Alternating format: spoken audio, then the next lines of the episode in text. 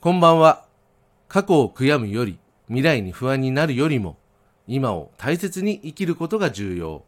北斗三重庵、佐藤秀光です。明日はひな祭り。五節句の一つ、上司の節句、桃の節句となります。なぜ3月3日なのかという部分に中国伝来の引用思想の考え方が出てきます。1、3、5、7、9といった奇数を引用では陽の数字としており、それらが重なった日は陽気重なる特別な日としたのだと言われています。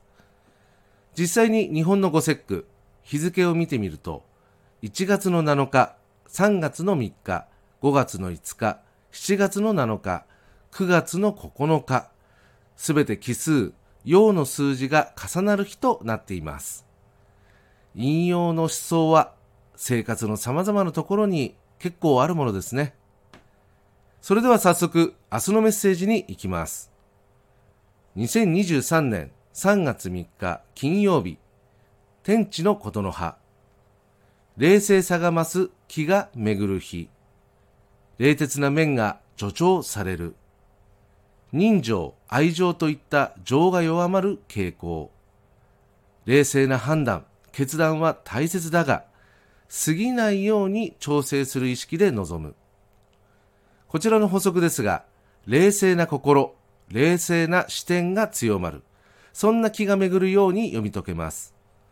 ただし、反面、人情、愛情といった情の部分が薄くなり、軽視してしまいがちなようにも見受けられます。冷静な判断、決断はとても大切なこと。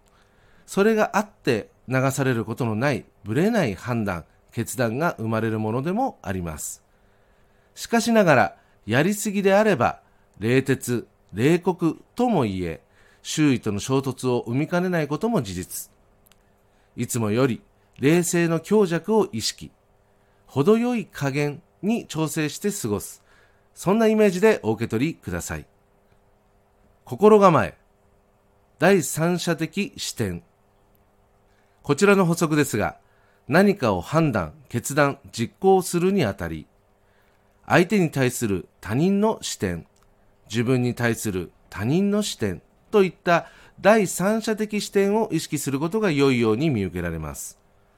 その判断、決断、実行は当事者の位置から一旦外れて見てみたらどう感じるだろうか。どう感じられてしまうだろうかなど俯瞰して想像するゆとりを持つ心構え。そんなイメージとしてお受け取りください。以上となります。いつものように明日のメッセージは縛られるものではなく今自分がしていることしようとしていることがその場の勢いだけで行っていないかなど一旦自分自身を冷静に見つめることに活用する。そんな程度でご利用ください。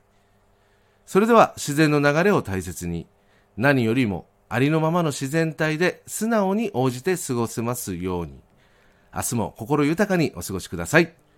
北斗三重キャン、佐藤秀光でした。ありがとうございました。